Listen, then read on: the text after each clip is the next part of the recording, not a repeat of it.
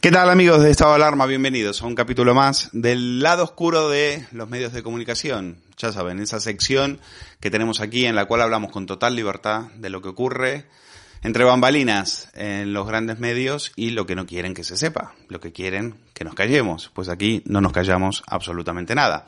Yo lo hago sin la compañía de mi querido amigo Javier Negre. Por lo tanto, al lío. Tenemos que hablar primero de César Vidal y su despido del diario La Razón como columnista. Estado de Alarma le ha entrevistado, excelente entrevista de Cristina Seguí, y hablaremos, por supuesto, de todos esos detalles. También tenemos que hablar de espejo público. Las cosas no están yendo bien en, esa cadena y eh, hay vientos de cambio. Sí, todavía más a los que ya veníamos después del verano. Luego tenemos que hablar de Jesús Calleja, ese amigo de Pedro Sánchez. ¿Por qué se presta Calleja, que es un tío querido, un tío querido por la gente? ¿Por qué se presta a la propaganda? ¿Por qué se presta a lavarle la cara a un negligente como Fernando Simón? A un tío que tiene sobre sus espaldas parte de la responsabilidad de 50.000 muertos, pues también lo vamos a analizar. Y por último, Risto Mejide. Risto Mejide que acaba de echar a otro de sus colaboradores encima, sacando pecho diciendo que lo hace por principios. Pues eh, lo primero que me quiero centrar es en el tema de César Vidal. Insisto, hay que ver la entrevista completa, la que le hace Cristina Seguí en estado de alarma. El titular, pues, confirma la información que sacaba yo en Periodista Digital diciendo que le habían suprimido las columnas y da un dato que yo no lo tenía y es que llevan seis años sin pagarle. Lo primero que quiso poner César Vidal en evidencia es que no, entiende que su caso, entiende que su caso no es lo mismo que la defenestración de Alfonso Usía. Dice que Usía tenía una página entera en la contraportada de La Razón y en un momento determinado le ofrecieron compartir esa página con Marwenda, no le gustó y se fue. Bueno, yo disiento de César Vidal, yo creo que sí, que hay un paralelismo y es que hoy cuando te quieren echar de un sitio, eh, no necesariamente te dicen, te quitan la columna y ya está.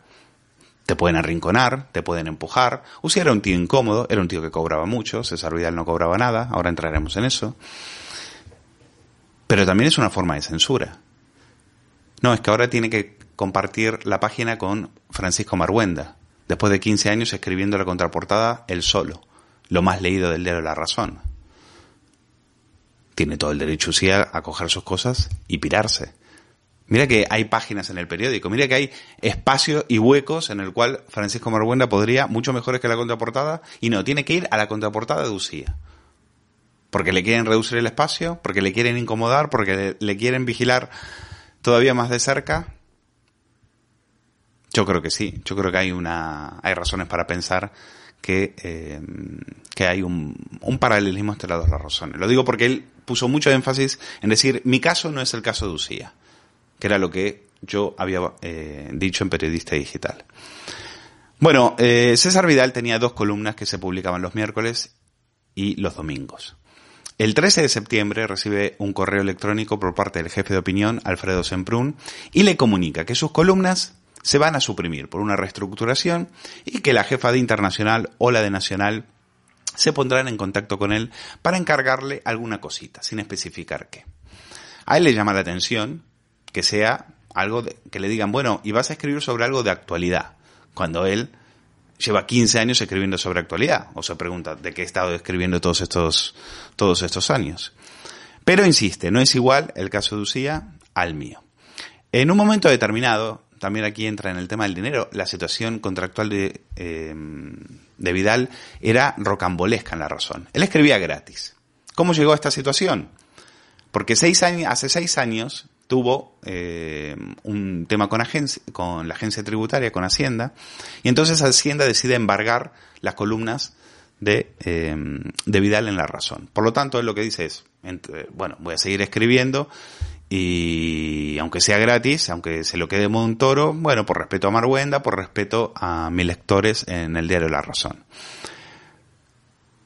En un momento determinado, la justicia dicta en favor, eh, van a los tribunales y la justicia dicta a favor de César Vidal en relación a sus problemas con Hacienda. Entonces César Vidal le dice a la empresa, a Planeta, ya me podéis pagar todos esos años en los cuales yo no estuve cobrando porque la justicia me acaba de dar la razón.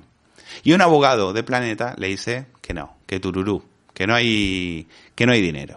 Bueno, pues entonces eh, César Vidal decide volver a seguir escribiendo gratis y dice en algún momento tendrán algún detalle conmigo, en algún momento por lo menos me regalarán un jamón, lo dice con mucha ironía en la entrevista porque eh, tiene mucha retranca. Dice, no me han regalado ni un premio Planeta, por lo menos un libro para sujetar la mesa, eh, no han tenido ni siquiera un detalle.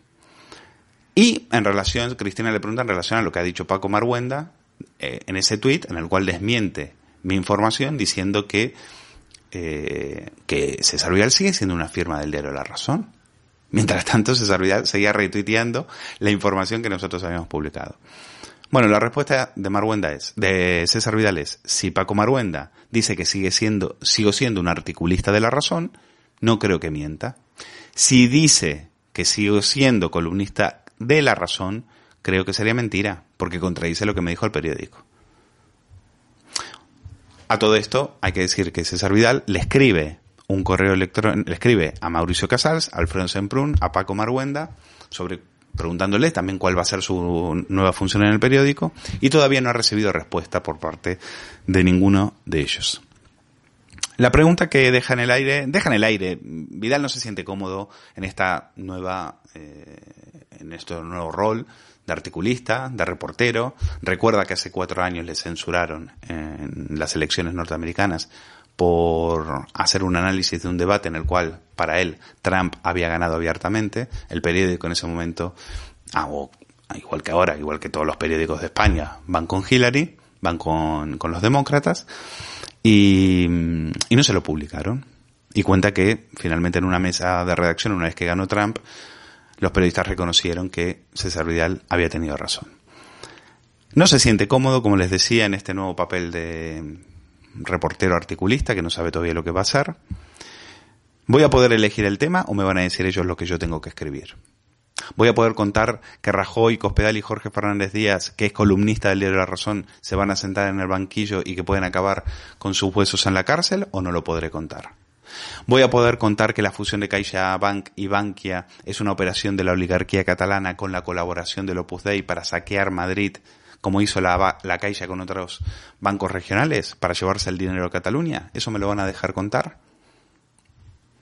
Pues se está poniendo mucho sobre la mesa. Y creo que ahí es donde Vidal pone en evidencia las contradicciones que tiene el Grupo Planeta. Un grupo que permanentemente está nadando bajo dos aguas, permanentemente intenta tener un pie en Madrid y un pie en Cataluña.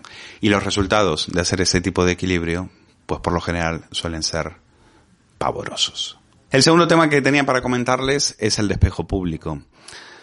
Por más cambios que hagan, eh, espejo público sigue siendo un problema en la parrilla de Antena 3. Y al parecer tienen identificado cuál es el problema y ese problema sería la mismísima Susana Griso. Yo creo que en otros análisis dije cuál era mi impresión. Creo que el problema que tiene Susana Griso es que jamás se moja políticamente.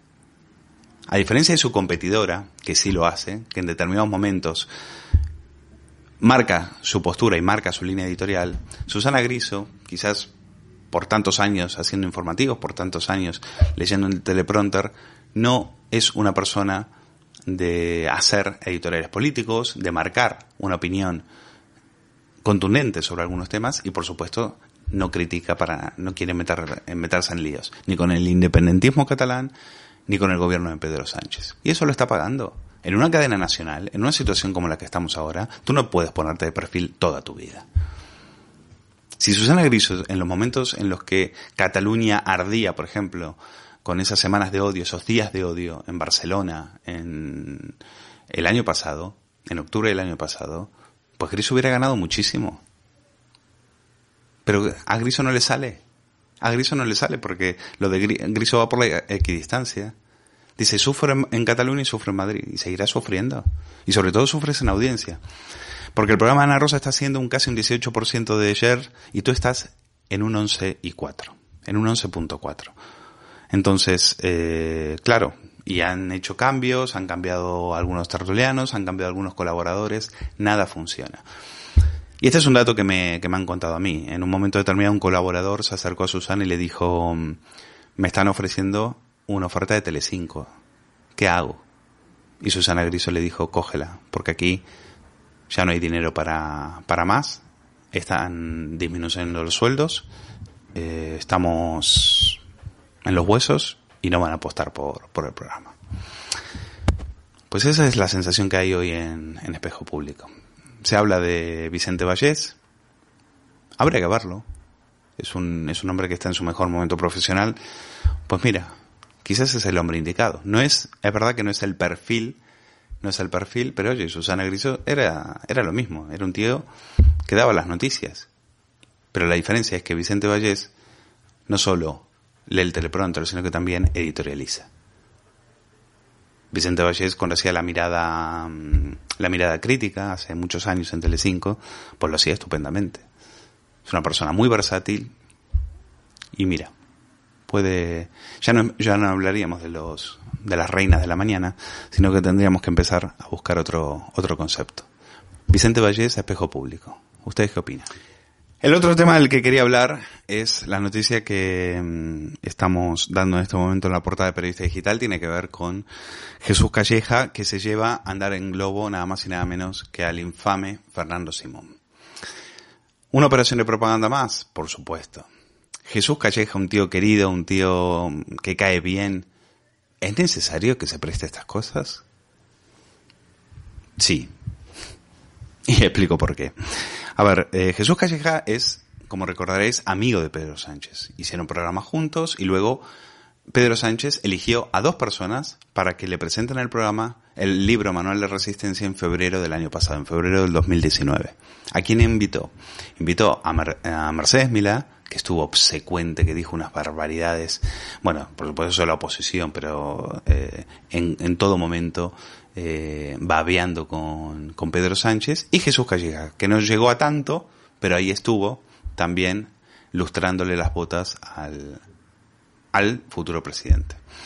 Bueno, eh, Calleja eh, lo que está haciendo es desperdiciando gran parte de, su audiencia. En este momento el leonés lo que está haciendo es cabreando a muchísima gente con este lavado de imagen. Si se cree que es gracioso, si se cree que con esto eh, lo que va a hacer es ganar puntos, yo creo que en este momento se equivoca. Yo creo que en este momento se equivoca. Es verdad, se está prestando una operación de propaganda en la cual hay que hacer una celebrity a Fernando Simón, al tío uh, el que se iba a surfear a Portugal, mientras aquí eh, nos tenían, nos tenían eh, encerrados, confinados, sin saber a dónde ir. Pues este es el de las mascarillas, el mentiroso, el que dijo que la pandemia aquí no iba a llegar. Pues ese es Fernando Simón. Y Jesús Calleja utiliza eso para congraciarse con el poder. ¿Y por qué? ¿Porque es amigo de Pedro Sánchez? Sí. Y porque quizás a través de, ese, de esas eh, amistades influyentes consiga sponsors para sus programas. Consiga, por ejemplo, que Correos le pague un pastizal para que se vaya a hacer rally al desierto. Y pueden entrar y mirar el coche de quién era la publicidad institucional más grande cuando, cuando fue a competir en la última carrera en, entre las dunas. Pues será de Correos. Donde mando un amigo de Pedro Sánchez. Ay Jesús, tú sabrás lo que haces. Yo, de por sí conmigo, conmigo ya no cuentes. Eres un tío que caía estupendamente bien. Ahora me caes fatal. El otro tema del que tengo que hablar es del inefable Risto Mejide. Risto Mejide ahora presume de tener principios, algo que es interesante. Pensábamos que no los tenía, pero él ahora presume de tenerlos. Y en base a esos principios que él tiene y que defiende, eh, ha echado del programa por sus críticas a Cataluña al doctor Alfonso Cabeza. Mejide sigue sumando nombres a toda esa lista de tertulianos defenestrados en todo es mentira y en esta ocasión ahora le ha tocado al pobre Alfonso Cabeza. Bueno, ¿qué ha pasado? Resulta que el viernes Alfonso Cabeza estaba en el programa y los viernes los presenta Marta Flitch. El expresidente del Atlético Madrid estaban hablando de la diada. Y entonces, eh, este que es que es muy friki, dijo, la culpa de toda esta gente, señalando a los políticos que estaban haciendo, poniendo la, tradicional ofrenda floral a Casanova, dice, la culpa de toda esta gente, que no está muy bien de la cabeza, la tiene Franco. Tenía que haber aprobado la ley del aborto del año 50 y no habría nacido tanto hijo de lo que hay. Eso dice Alfonso Cabeza. No es la primera vez que acusa a Franco de mimar a los catalanes y a los vascos. Dice, ahí empezó el problema, todos los gobiernos democráticos le han dado lo que querían para que no molestaran, si al burro lo engordas, te cojea. Bueno, eso lo dijo en otra entrevista. Claro, el lunes viene, regresa Risto Mejide y al final del programa dice que bueno, que estaba viendo el programa los viernes y que con le dolió muchísimo lo que un colaborador de este programa, no, no, no nombró al doctor Cabeza, dijo algo inaceptable sobre Cataluña, encima eh, donde el lugar que yo soy, del lugar que yo vivo, en fin. Eh, yo he pedido a ese colaborador, he pedido que ese colaborador no vuelva. Y volverá, si vuelve, el día que pida perdón por esas palabras absolutamente desafortunadas. Lo siento mucho, es lo que tiene tener principios. Bueno. Eh, a ver, eh, Mejide está en todo su derecho de ir de señor feudal, de horca y cuchillo, decapitando tertuliano frikis como el doctor Cabeza, a los que se ficha precisamente para que digan barbaridades como la que dijo. Lo que es para partirse el bajo vientre es que diga que lo hace obligado por tener principios. No, mira, lo haces, Mejide, lo haces porque así quedas estupendamente. Tú invitas a estos tíos, en un momento determinado te sueltan una barbaridad y, te pones muy digno y muy solemne. Y como tienes principios, pues los echas. Claro, claro, hombre, o sea, pero porque tengo principios, ¿eh? Es decir, los utiliza, los usa como un Kleenex, los tira y él queda como el hombre de los principios. Mira, si Mejide tuviera principios, hubiera despedido a Pilar Raola por acusar falsamente al rey emérito de estrujarle las tetas. SIC, literal. O, por ejemplo, hubiera despedido a Marta Flitch por ocultar su pasado como exnovia de un nieto de Franco, mientras dedicaban programas enteros contra el dictador. O a Antonio Castelo por esas presuntas acusaciones de acoso sexual. Por ejemplo, a Beatriz Talegón la echó también porque aparecía en un sumario. Ah, pues, aparecía en el, en el sumario, creo que era de la, la, operación esa de los eh, CDRs con explosivos. También, por ejemplo, tendría que haber despedido por esos principios a Miguel Lago, por hacer bromas sobre discapacitados. ¿Se acuerdan cuando se hizo el selfie ahí en ese hospital para enfermos con parálisis cerebral eh, llamado Infanta Elena? Pues el energúmeno fue ahí y se hizo un selfie. Por supuesto que para ellos eso es humor, si lo hacen ellos. Si lo hacen ellos es humor. También dijo que Cayetana le comía la a casado. También, la culpa fue de periodista digital por sacarlo. En fin, eh, y sobre todo, el que debería haber pedido perdón hace tiempo es Risto Mejide, por haberse burlado del coronavirus durante semanas, en uno de los ridículos más televisivos más vergonzantes que se recuerdan. Escuchar a Mejide hablar de principios realmente recuerda aquel dicho de habló de putas latacones.